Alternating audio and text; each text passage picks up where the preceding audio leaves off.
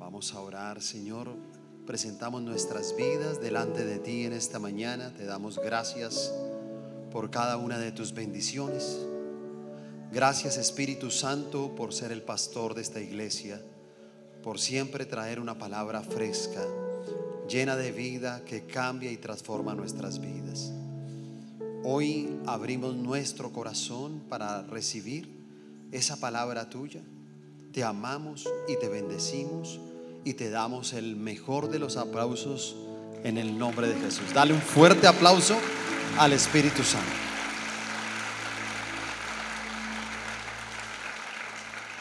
Bueno, vamos a compartir hoy una palabra en esta mañana que tiene como título El proceso de recoger. Y bueno, sabemos que eh, casi siempre los seres humanos nos rehusamos, nos negamos y resistimos a todo lo que tenga que ver con un proceso. Si usted se da cuenta, la mayoría de nosotros siempre queremos cosas muy instantáneas y no queremos pasar por un proceso. Una muestra de eso es que usted encuentra personas precisamente comprando boletos de la lotería, ¿cierto? No, yo quiero ser rico, yo quiero ser rico. Sí, y ellos están y, allá compran y dicen, Señor, yo te pido que yo te pido que me gane la lotería, me gane la lotería, ¿sí o no? ¿Sabe por qué se quiere ganar la lotería? Porque él no quiere pasar por un proceso. Y casi siempre estas personas que se ganan estos premios, eh, pues uno ve que hacia el futuro no pasan cosas muy buenas. Y es por eso, porque no se pasó por un proceso. Entonces en nuestro país eh, eh, podría ser eso, eh, otras personas toman el camino del narcotráfico. Y uno llega y dice, eh, el no pasar por este tipo de procesos hace que el día de mañana sus generaciones también sean afectadas por esto. Pero aquellas personas que han hecho riqueza a través de un proceso, ¿cierto? Y empezaron en un punto y a través del tiempo, de los años, llegaron a tener prosperidad, uno llega y dice, claro, esto se convierte en una bendición para ellos, pero también para sus generaciones. Y esa es la diferencia. Por eso nosotros tenemos que acostumbrarnos a vivir procesos en todas las áreas de nuestra vida. El año pasado, pues vimos nosotros una ley. ¿Se acuerdan cuál ley vimos el año pasado? La ley de la siembra y la cosecha. Y aprendimos muy bien en esta palabra que las leyes no se pueden quebrantar, ¿cierto? Las leyes no se pueden cambiar. Y que también hay alguien que está muy pendiente de que la ley se cumpla. ¿Quién es? ¿Quién es? Dios, ¿cierto? O sea, Dios es Padre, Dios es amor, pero la palabra también dice que Dios es juez. Es un Dios justo que hace justicia y Él hace cumplir cada una de estas leyes que han sido creadas. Así que si hay un tiempo aquí de siembra, quiere decir que después hay un tiempo de cosecha, un tiempo de recoger. Y por eso el Espíritu Santo el año pasado nos guió a través de esta palabra rema. ¿Y se acuerda los doce cántaros?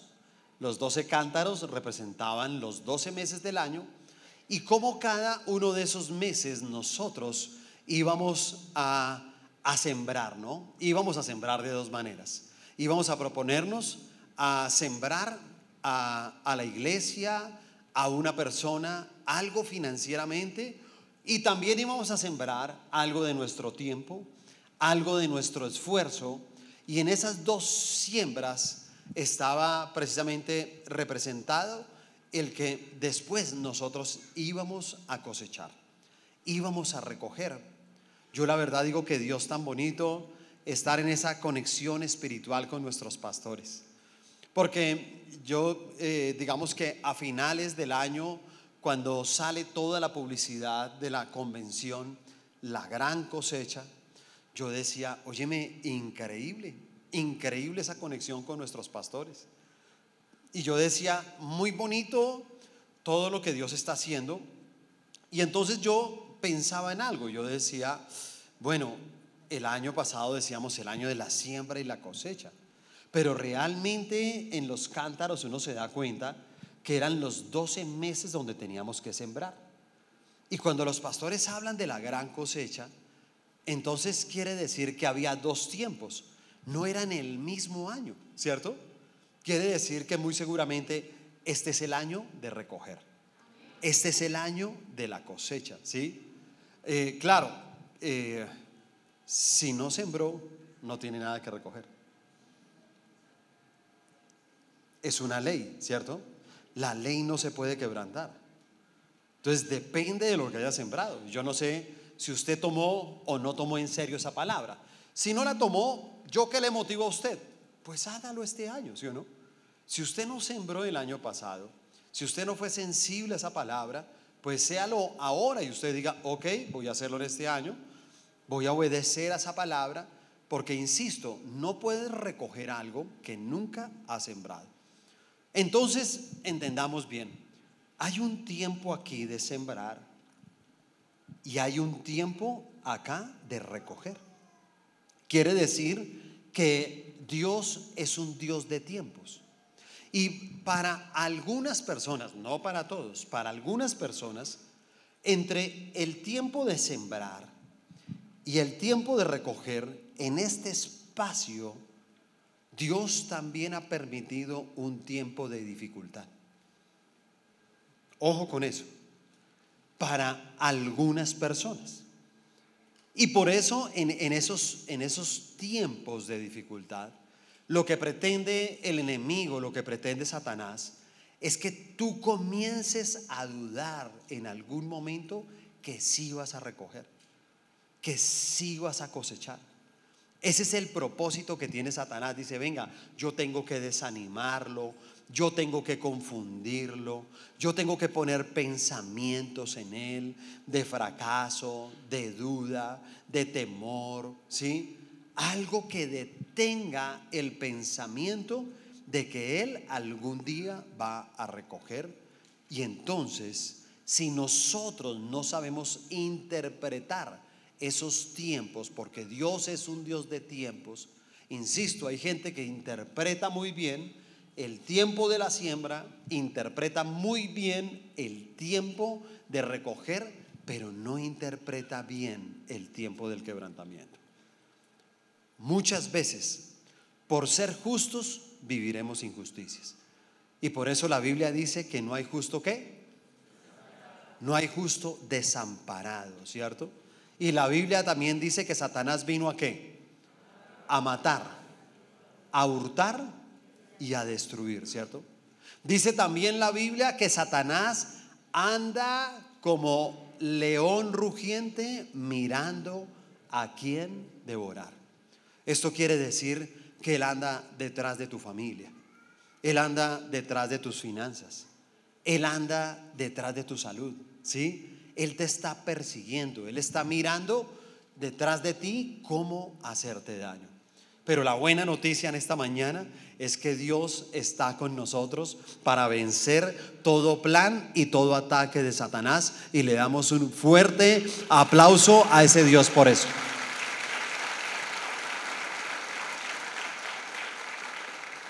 Y vamos a, ver una historia para que usted me entienda un poco de cómo son estos procesos para poder recoger.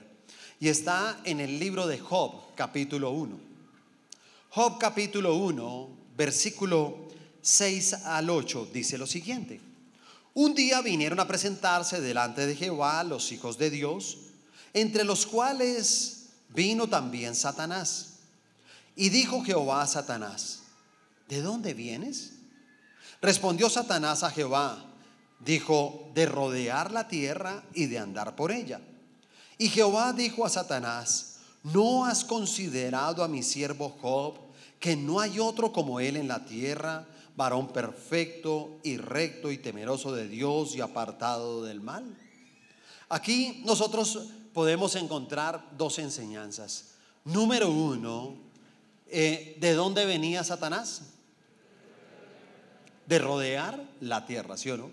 Por eso la palabra dice que anda como león rugiente mirando a quien devorar. ¿Se da cuenta? Él está por todas partes, rodeando la tierra, mirando a quien lastima, a quien destruye. Pero la segunda enseñanza que tenemos ahí es ver esa conversación entre Dios y Satanás y cómo Dios comienza a decirle, óyeme, ¿tú has considerado a mi siervo Job? ¿Has visto que no hay un hombre como él en la faz de la tierra? Es un hombre perfecto, es un hombre recto, es un hombre temeroso de Dios y apartado del mal. Entonces, en el versículo 9 al 12, mira lo que le dice Satanás. Respondiendo Satanás a Jehová dijo, ¿acaso teme Job a Dios de balde?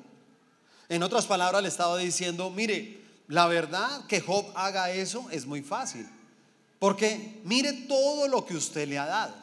Si le ha dado tantas cosas, ¿usted cree que él lo hace gratis? Entonces dice el versículo 10, ¿no le, ha, ¿no le ha acercado alrededor de él y a su casa y a todo lo que tiene? Al trabajo de sus manos has dado bendición. Por tanto, sus bienes han aumentado sobre la tierra. Pero extiende ahora tu mano y toca lo que tiene y verás si no blasfema contra ti en tu misma presencia. Dijo Jehová a Satanás, he aquí, todo lo que tiene está en tu mano. Solamente no pongas tu mano sobre él. Y salió Satanás de delante de Jehová. Mira, leyendo esto podemos entender algo muy importante. Satanás comienza a decirle, mira, cualquier persona no blasfemaría de Dios porque es una persona que lo tiene todo. Tú lo has bendecido a él y a su familia. Pero te aseguro algo, si tú levantas la mano contra él y le quitas lo que él tiene, él va a blasfemar contra ti. Entonces Dios llega y le dice, ¿sabes qué? Tu mano puede estar contra él, solamente que tú no puedes tocar su vida. Escúcheme muy bien.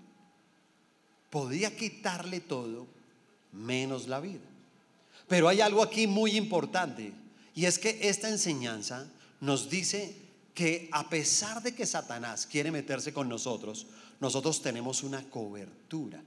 Dios nos guarda a nosotros. La cobertura de nosotros es la sangre de Jesús que fue derramada por nosotros en la cruz del Calvario. Esa es nuestra cobertura, ¿se da cuenta? Y a pesar de que pasemos un tiempo de dificultad, entre el tiempo de la siembra y el tiempo de recoger, hay una cobertura especial en el momento de la dificultad. Hay algo que el enemigo no puede hacer para meterse con los hijos de Dios. Él sabe que si alguien es un verdadero hijo de Dios, él tiene una cobertura. No lo puede destruir. Por eso es importante que todos nosotros seamos unos verdaderos hijos de Dios. Mire, voy a enseñarle algo que está en el versículo 4 y 5. Versículo 4 y 5 dice, e iban sus hijos, los hijos de Job, e iban sus hijos y hacían banquetes en sus casas, cada uno en su día, y enviaban a llamar a sus tres hermanas para que comiesen y bebiesen con ellos.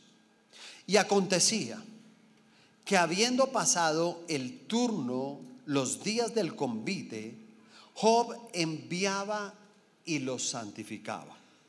Y mire lo que hacía. Y se levantaba de mañana y ofrecía qué? Ofrecía holocaustos conforme al número de todos ellos. Porque decía Job, quizá habrán pecado mis hijos y habrán blasfemado contra Dios en sus corazones. De esta manera hacía todos los días. Amén. ¿Cada cuánto lo hacía Job? ¿Cada cuánto? Todos los días. Mira, él entendió el poder que hay en la sangre, ¿sí se da cuenta? Y por eso él hacía un sacrificio. Y el sacrificio que hacía, lo hacía todos los días por sus hijos, pero no de cualquier manera. Uno pensaría, llega y dice, óyeme, Job, ¿por qué era tan bendecido? ¿Por qué tenía tantas bendiciones Job? ¿Sabes por qué? Porque él sembraba todos los días y no de cualquier manera. Cuando leemos ahí, dice precisamente la palabra que él hacía un sacrificio por cada uno de sus hijos. Job tenía 10 hijos. Quiere decir que él hacía cuántos sacrificios? 10. Si se da cuenta, en 10 días Job sacrificaba 50 animales. En 10 días, perdón, en 10 días 100, 100 animales. En 10 días 100 animales, ¿sabe? Había un sacrificio cada 10 días. 100, 100, 100. Y uno llega y dice, no, increíble. ¿Quién puede sacrificar 100 animales en, en 10 días? Lo hacía Job porque él conocía muy bien la ley de la siembra y la cosecha. Él sabía que había un proceso precisamente para recoger. Y algo que le gustaba a Job precisamente era sembrar. Por eso, más adelante, usted va a ver cómo Satanás llega y dice, ok, tengo vía libre para destruir a este hombre. Y, y date cuenta que él llega y dice, ¿qué es lo primero que yo tengo que hacer con Job? Y lo primero que hace con Job es precisamente quitarle qué. ¿Qué le quitó primero? Los hijos no. ¿Qué le quitó? Los animales. Porque si le quitaba los animales, no podía hacer sacrificios. Si no podía hacer sacrificios, Satanás consideraba que quedaba desprotegido. Ya no tenía cobertura. Muy seguramente cualquier pensaría, el primer pensamiento es ese, ¿sí no? Dice, ¿qué es lo primero que? Los hijos, donde le más le duele. No, no era de dolor, era de protección. Y entonces por eso él llega y dice, claro, voy a atacar, eh, voy a atacar los animales, ¿cierto? Porque el diablo siempre va a atacar lo que usted le entrega a Dios. Él sabe que lo que usted le entrega a Dios es lo que Dios utiliza para bendecirlo a usted y a su familia. Por eso Él lo va a atacar. Y mira uno en el versículo 13 y comienza uno a mostrar todo lo que comenzó a hacerle Satanás y a quitarle a Job. Entonces ahí dice que los bueyes y las asnas se los robaron y mataron a todos sus criados. Vino fuego del cielo y quemó a las ovejas y a los pastores. Luego vinieron los caldeos y se llevaron los camellos y mataron a los siervos que cuidaban los camellos. Y luego de eso, entonces sus hijos, acuérdese que ellos estaban en ese banquete, todos en la casa, y dice que vino un gran viento y la casa se, se derrumbó y los muros cayeron sobre los hijos y todos sus hijos murieron. Todos.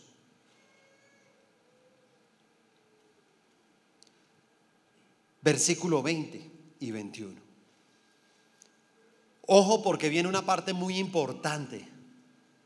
No se pierda este mensaje y concéntrese muy bien. Dice, entonces Job se levantó y rasgó su manto y rasuró su cabeza y se postró en tierra y ¿qué hizo? ¿Qué fue lo que hizo? Adoró. Y dijo, Desnudo salí del vientre de mi madre y desnudo volveré allá. Pero ojo con esta parte. Póngale atención. Dice, Jehová, ¿qué hizo? Y Jehová, sea el nombre de Jehová bendito. Dios le dio, pregunta, Dios le dio a Job todo lo que tenía? ¿Dios le quitó a Job lo que perdió? No los escucho. ¿Cierto? ¿Quién se lo quitó? ¿Cierto? ¿Y quién pensó Job que le había quitado todo? Él dijo así. Jehová dio, Jehová quitó. Y te voy a decir algo realmente, a pesar de todo eso que él pensaba, nunca blasfemó de Dios. ¿Sí? Y esta es una gran enseñanza para nosotros de estar echándole la culpa a Dios de todo, ¿cierto? Porque las cosas que nos van pasando y cuando viene un quebranto, cuando viene una dificultad a nuestra vida, siempre comenzamos, ¿por qué Dios? ¿Por qué Dios? Y se nos olvida que hay un diablo que viene a matar, a hurtar y a destruir. ¿Sí? Por eso dice que lo único que hizo Job fue adorar a Dios y bendecir su nombre. Porque hoy en día, mire, usted tiene una cita y sale para la cita y se le pincha al carro, ¿cierto? Y cuando se le pincha al carro, ¿qué comienza a decir la gente? ¿Por qué, Dios mío? ¿Por qué me pasó esto, Dios mío? ¿A quién le están diciendo que pasó eso? A Dios, ¿te das cuenta? Y por eso yo quiero decirles a ustedes, mire, Dios es bueno y nada malo puede salir de él. Nunca piensen que hay algo malo de parte de Dios. Hay gente que dice, me está castigando Dios. Dios ha hecho esto con mi vida. Te voy a decir algo, nada malo puede salir de Dios. Simplemente la vida de uno está en las manos de Dios o está en las manos de Satanás. Y luego eh, que pasa todo este primer episodio, entonces se vuelven a encontrar nuevamente Satanás con Dios. Y entonces eh, Dios le dice, yo te dije quién era Job. Te dije que Job nunca iba a blasfemar mi nombre. Entonces Satanás llega y le dice, mira, déjame hacer algo más. Hay algo que el hombre no soporta y es la enfermedad. Y cuando viene un tiempo de un quebrantamiento de salud en una persona, dice, eso no lo soporta, así que déjame tocarlo. Y entonces Dios llega y le dice, ya te lo dije, tú puedes tocarlo, pero no puedes tomar su vida. Y entonces dice que a partir de ese momento vino en el cuerpo de Job una sarna, desde la planta de los pies hasta la coronilla. Y dice que se la pasaba inclusive con un palito rascándose por todas partes, ¿sabe? Por todas partes. Y entonces, ya en toda esa situación de él, usted imagínese, no tenía dinero. Había perdido absolutamente todo. Había perdido sus hijos. Estaba enfermo y entonces él dijo, bueno, pero menos mal tengo mi casa. Y se va para su casa. Está en la Biblia para no meterme en problemas porque después dicen que soy yo. No, está ahí en la Biblia. Entonces él dice, bueno, menos mal está mi esposa. Entonces en el capítulo 2 de la Biblia, de la Biblia, en el versículo 9 dice la mujer, entonces le dijo su mujer, aún retiene su integridad, maldice a Dios y muérete.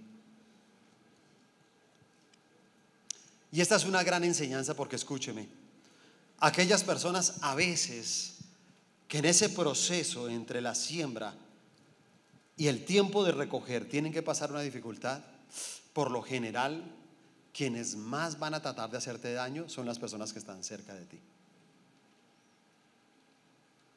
Son las personas que el mismo enemigo va a utilizar inclusive para hacerte dudar de lo que tú eres. Por eso ya le decía, usted todavía retiene su integridad. Maldiga a Dios. Ella fue un instrumento. Ella estaba diciéndole algo que quería Satanás. Y por eso él utilizó hasta su propia esposa.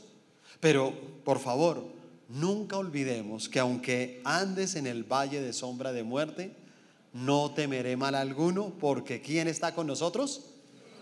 ¿Cierto? porque Dios está con nosotros y la palabra dice que no hay justo desamparado. Dele un fuerte aplauso al Señor por esta promesa que Él tiene para nuestra vida. Y como si fuera poco todo esto que le pasó, dice que Él estaba más adelante, dice que Él estaba en la casa y entonces fueron sus amigos a visitarlo. Tres amigos fueron a visitarlo. Pero ¿sabe qué? en su visita no fueron a visitarlo, sino a criticarlo. ¿Por qué le digo esto? Porque claro, sabe, en tiempos de dificultad también somos criticados. Y yo le voy a decir algo, usted nunca le responda a los que le critican. Realmente ellos no necesitan que usted los critique. ellos necesitan que usted ore por ellos. Y por eso uno nunca debe responderle. Sabe, yo desde que me volví cristiano, hace 24 años me convertí al Señor, desde ese momento yo comencé a recibir críticas de mi familia, de los amigos, todo me lo criticaban. ¿Sí? Entonces, ay, el obispo, ay, el lambeladrillos, ay, el evangélico, ¿sí? Y se burlaban, me criticaban, mire hasta qué horas, usted se la pasa metido en esa iglesia, no sé qué, vamos a ver de qué le sirve eso en la vida, usted con tantos problemas económicos, pero como se la pasa metido en esa iglesia, como usted me ocho le falta llevar la cama para allá. Y todo eso me decían, y te voy a decir algo, yo he visto que a través del tiempo, hermano, las cosas han cambiado. Pero nunca me puse a responder críticas. Hoy en día en mi condición de pastor, inclusive, sí, o la influencia que tenemos en esta ciudad, hay gente a veces escribe en las redes sociales. Y entonces la gente toda bonita, que lo quiere a uno, pastor, ya vio lo que te escribieron, eh, digámosle a toda la iglesia y les contestamos, todos le contestamos. Yo le digo, no les conteste nada. No le diga nada. No le responda. Porque uno nunca debe responder a las críticas, ¿sí se da cuenta? Y entonces, después de que lo visitan los amigos, entra Job en, en un estado, en un tiempo de aflicción y de amargura. Hay muchas enseñanzas de Job. Y a veces yo siempre he escuchado en esas enseñanzas que las personas llegan y dicen, mire, uno tiene que aprender de Job porque él nunca renegó, él nunca dijo nada en tanto tiempo. ¿Saben cuánto tiempo estuvo en esa situación? 40 años. 40 años en el proceso. Eso duró su proceso en la vida de él. 40 años. Y entonces hay gente que dice, pero nunca renegó. Y te digo, no, eso no es verdad. O sea, Job nunca blasfemó de Dios. Pero claro que sí. Él entró en amargura. Él entró en aflicción. Tanto así que esto que le estoy contando está en solamente tres capítulos. El libro de Job tiene 42 capítulos. Entonces usted me dirá, y entonces del capítulo 4 en adelante, ¿qué hay? Y le digo, eso, amargura, aflicción. Lea, comience a leer cada uno de esos capítulos. Y entonces uno encuentra un hombre amargado, afligido, ¿sí me entiende? Por esa situación. Entonces más adelante Dios permite que pase algo. En el capítulo 22, Dios comienza a hablarle inclusive con un enemigo. Alguien que estaba también como juzgando a Job. Pero este hombre le lleva una palabra de parte de Dios. Y dice Job 22, versículo 22 y 23. Le dice, toma ahora la ley de su boca y pon sus palabras en tu corazón. Si te volvieres al omnipotente, serás edificado. Alejarás de tu tienda la aflicción.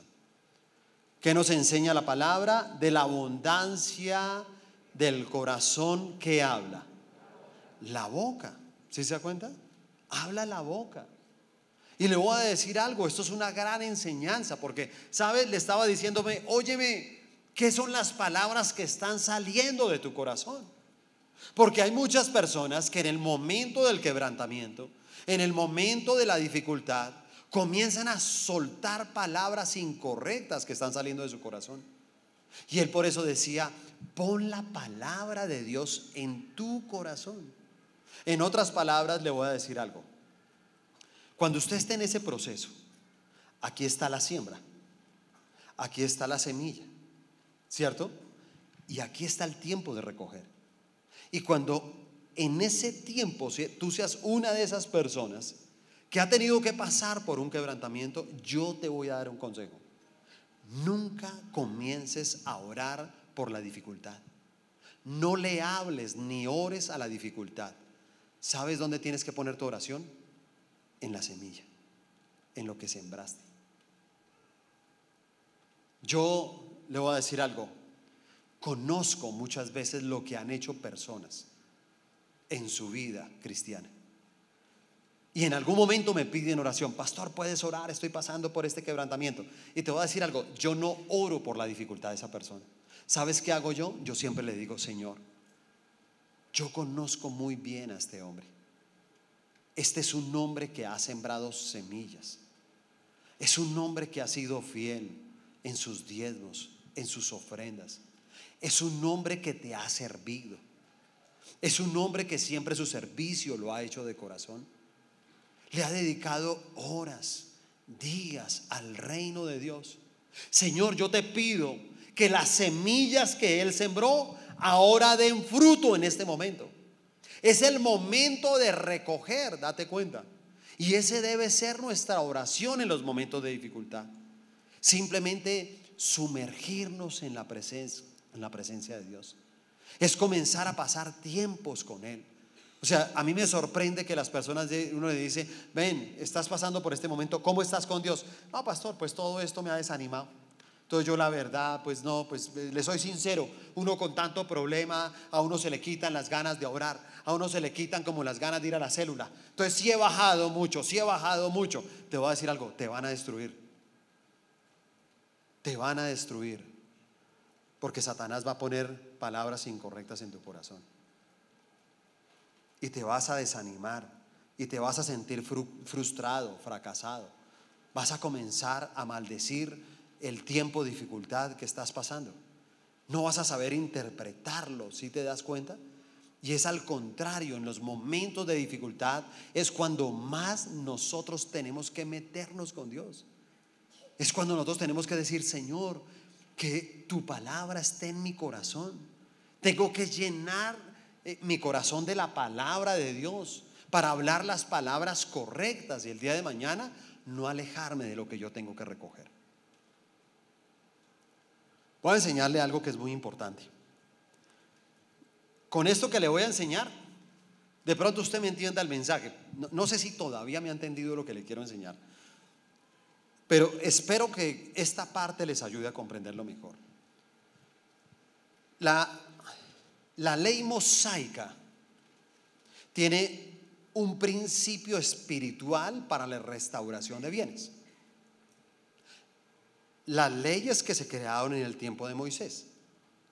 Y acuérdese que las leyes son que inquebrantables. La ley se tiene que cumplir. Y mire esta ley donde está. Éxodo capítulo 22. Versículo 7. Cuando alguno diere a su prójimo plata o alhajas a guardar, y fuere hurtado de la casa de aquel hombre, si el ladrón fuere hallado, ¿qué dice ahí? Si el ladrón fuere hallado, ¿qué pagará? El doble. Es una ley. ¿Sí sabía que es una ley? La gente lo lee, escúcheme, la gente lee esto y yo veo que mucha gente no cree en esto. Y te voy a decir algo, es una ley. Es una ley. Insisto, hay personas que a uno se le acercan con muchas cosas, ¿no? Pastor, venía para la iglesia, imagínese, me estrellaron. Y yo le digo, le voy a declarar algo. Que lo que le valió el arreglo de su carro, el Señor se lo va a devolver el doble. En el nombre de Jesús. Yo siempre le digo eso a las personas.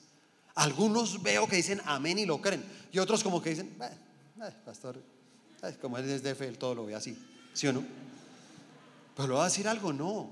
Si el ladrón fuera hallado, pagará el doble. ¿Quién pensaba Job que le había quitado todo? Dios, ¿sí o no? Así que Dios comenzó simplemente a decirle a Job que él no le había quitado absolutamente nada que había sido el diablo, ¿sí? Para poder devolverle el doble de todo. ¿Sabe por qué le digo esto? Porque hay cosas que Dios te las tiene que revelar, no por la predicación de un hombre, sino porque tú estás sumergido en la presencia de Dios. Cuando tú estás sumergido en la presencia de Dios, vienen revelaciones a tu vida. Y eso era lo que quería Dios. Dios como que quería decirle, mira Job, yo no soy, yo no soy el ladrón. El ladrón es Satanás. Él es el que vino a matar, hurtar y destruir. Y mira lo que pasa cuando a Job le cae la revelación. Porque sabes, comienza Job en ese proceso de meterse con Dios, de sumergirse en la presencia de Dios todo el tiempo. Y él lo hace, lo hace, lo hace y de un momento a otro viene la revelación. ¿Saben dónde? En el capítulo 42. Versículo 2 y 3 dice, respondió Job a Jehová y dijo, yo conozco que todo lo puedes y que no hay pensamiento que se esconda de ti. ¿Quién es el que oscurece el consejo sin entendimiento? Y mira lo que dice, por tanto, yo hablaba lo que no entendía. Jehová dio y Jehová quitó. ¿Quién dijo eso? Job. Y él dice, por tanto yo hablaba lo que no entendía. Cosas demasiado maravillosas para mí que yo no comprendía. ¿Quién decía Job que le había quitado todo? ¿Sabes por qué él decía eso? Porque él no entendía. Él no lo comprendía. En el versículo 5 que dice, de oídas te había oído, pero ahora mis ojos te ven.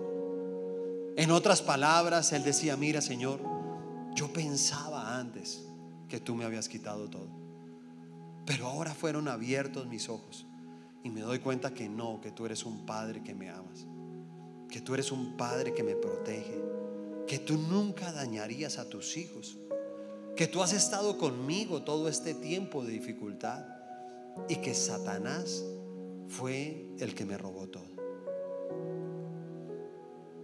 Eso era lo que estaba diciendo Job. Y entonces después de recibir la revelación, mira las cosas que empiezan a suceder. Versículos 7 y 8 de ese capítulo 42. Y aconteció que después que habló Jehová estas palabras a Job, Jehová dijo a Elifaz Temanita, mi ira se encendió contra ti y tus dos compañeros. ¿De quién estaba hablando? De los amiguitos que fueron. ¿Se acuerda de los amiguitos? Dios nunca deja nada, escúchame. Acuérdate que Dios es juez. Dios siempre hace justicia, hermano. Aún de las personas que te quieren hacer daño. Dios es justo. Él no se olvida de nada. Y por eso le habla a este hombre. Le dice, sí, usted y sus dos compañeros, porque no habéis hablado de mí lo recto como mi siervo Job. Ahora pues, mire lo que dice. Tomaos siete becerros y siete carneros e id a mi siervo Job y ofreced holocausto por vosotros y mi siervo Job orará por vosotros. Porque de cierto a él atenderé para no trataros afrentosamente por cuanto no habéis hablado de mí con rectitud como mi siervo Job. Los mismos que lo criticaron fueron los que Dios utilizó nuevamente para presentar una ofrenda y para que Job orara por ellos. Los mismos que lo criticaron, algún día tendrán que recibir nuestras oraciones. ¿Te das cuenta? Y dice luego el capítulo 10, el versículo 10. Y quitó Jehová la aflicción de Job cuando él hubo orado por sus enemigos, y ahora sí viene la perla, ¿qué dice ahí? Dígalo bien duro, diga. Cuando el ladrón fuere hallado, ¿pagará qué? El doble. Yo les voy a decir algo. Les declaro en el nombre del Señor Jesucristo que todo lo que les haya robado Satanás en su vida le será devuelto el doble en el nombre de Jesús.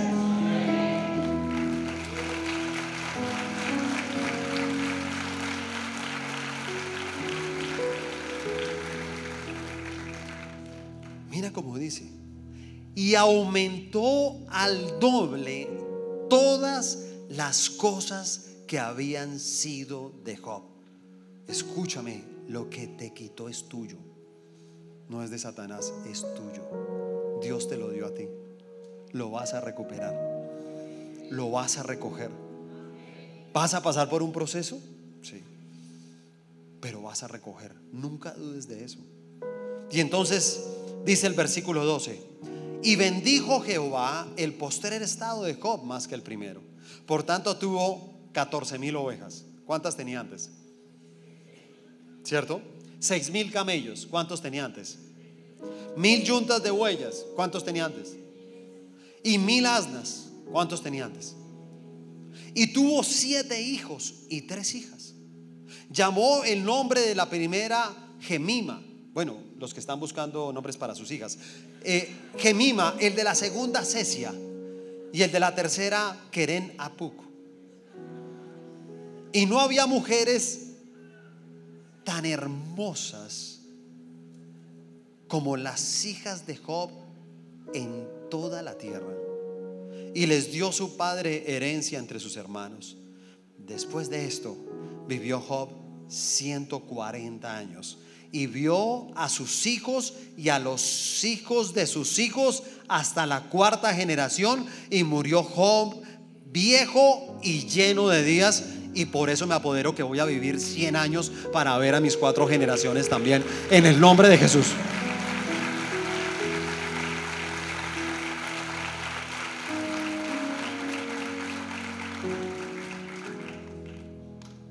Claro, cuando uno lee aquí, eh, todo toca leerlo con tanto detenimiento.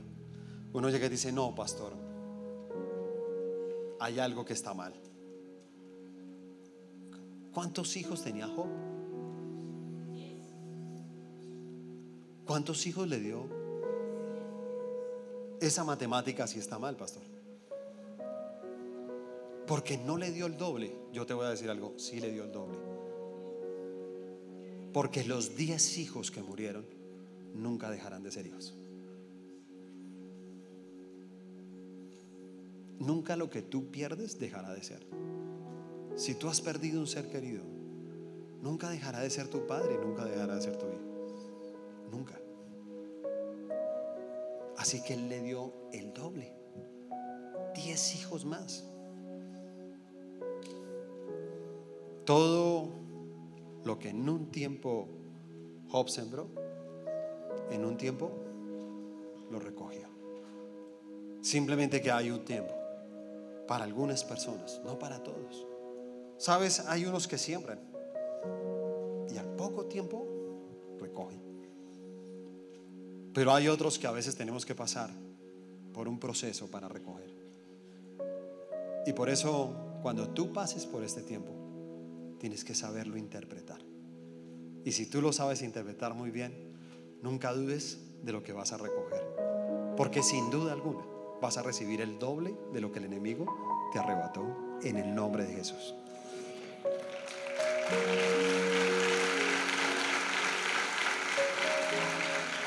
Vamos a colocarnos de pie y vamos a orar. Señor, damos infinitas gracias por tu palabra. Gracias por cada enseñanza que tú nos das. Gracias Espíritu Santo por traer cada una de las revelaciones que hay en ella.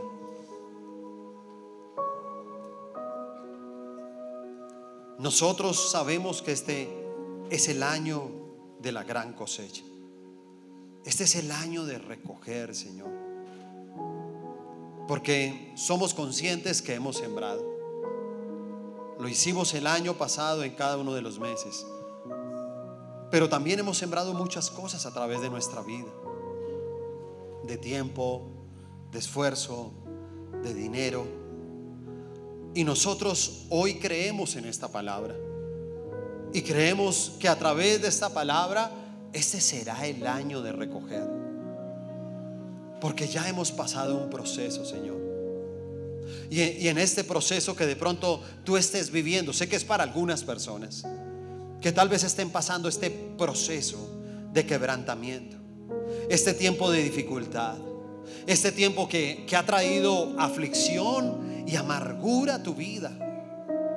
Y que Satanás quiere aprovecharlo muy bien para que tú tal vez te quejes, reniegues, para que en algún momento te quejes, para que en algún momento dudes de lo que Dios va a hacer con tu vida, para que en algún momento pierdas la esperanza de que vas a recuperar lo que el enemigo te robó. Porque escúchame muy bien, muchas veces le echamos la culpa a Dios. Muchas veces le dijimos, Dios, ¿por qué?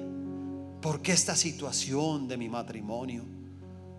¿Por qué esta situación de mis padres? ¿Por qué me quedé sin trabajo? ¿Por qué ha venido esta enfermedad? ¿Por qué han venido estas deudas? ¿Por qué me están quitando mi casa? ¿Por qué me están embargando mi carro? ¿Por qué Dios? Y te voy a decir algo, nada malo proviene de Dios. Es Satanás que anda como león rugiente mirando a quien devorar. Ese que vino aquí simplemente con un propósito, matar, hurtar y destruir. Pero hoy el Señor te dice, pero yo he venido para darles vida y vida en abundancia. Acuérdate que algo que no podía tocar Satanás era la vida. Desde que tú tengas vida te vas a levantar. Desde que tú tengas vida vas a recoger. Desde que tú tengas vida vas a cosechar. Te he dado la vida, he extendido tu vida para que recojas para que coseches. No permitas la duda en tu corazón. Y al contrario, si estás pasando por este momento de dificultad, pon la palabra de Dios en tu corazón. No pongas palabras contrarias en tu corazón del mundo. No pongas las palabras de la dificultad. No pongas las palabras del examen médico en tu corazón. No pongas las palabras que te dice tu cónyuge en contra tuya. No pongas las palabras cuando te dijeron que tú no sirves para nada. No pongas las palabras en tu corazón cuando te sacaron del trabajo. No pongas en tu corazón palabras incorrectas. Pon la palabra de Dios en tu corazón. Y dice que tus tiendas se alejarán de tu aflicción. La aflicción se irá porque estará la palabra de Dios en tu corazón. Y si estás ahí en la presencia de Dios, entonces vendrá una revelación para tu vida. Y Dios te revelará. Dios te mostrará aquellas cosas que tiene preparadas para ti. Y entonces ahí tal vez podrás decir lo que decía Job. De oídas te había oído, pero ahora mis ojos te ven. Ahora podrás decir, tengo un Dios que me ama. Tengo un Dios que me protege.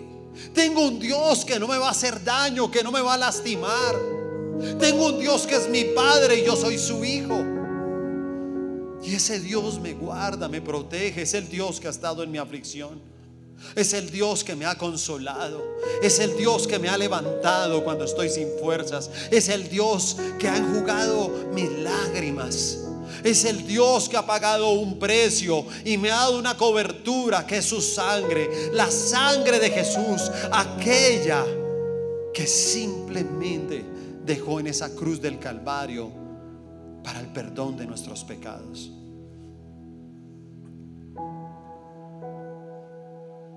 Cuando tú sabes bien quién es el ladrón, se cumplirá la ley. Las leyes son inquebrantables. Nadie puede quebrantar una ley. Si el ladrón fuere hallado, pagará el doble. Hoy ya sabes quién es el que ha robado. Hoy ya sabes quién es el que ha destruido. Hoy ya sabes quién es el que ha hurtado. Ya Tú sabes quién es el ladrón. Y ahora que sabes quién es el ladrón, en estos 11 meses que quedan, vas a tener tu tiempo de recoger. Yo declaro una vez más que todo, Señor, todo, todo lo que Satanás vino a robarles a cada uno de ellos en su vida. Porque hoy te quitamos la máscara a ti, Satanás. Y sabemos que tú eres el ladrón Y si el ladrón fuera hallado, pagará el doble. Yo declaro, por el poder que hay en la palabra de Dios, que todo lo que el enemigo te hurtó, que todo lo que el enemigo te quitó, que todo lo que el enemigo te mató, el Señor te lo devolverá, te lo devolverá al doble en el nombre del Señor Jesucristo.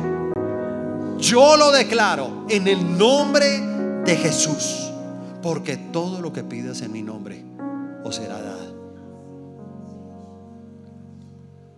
Y si tú lo crees, dale ese fuerte aplauso al Señor. Fuerte, fuerte ese aplauso para Él.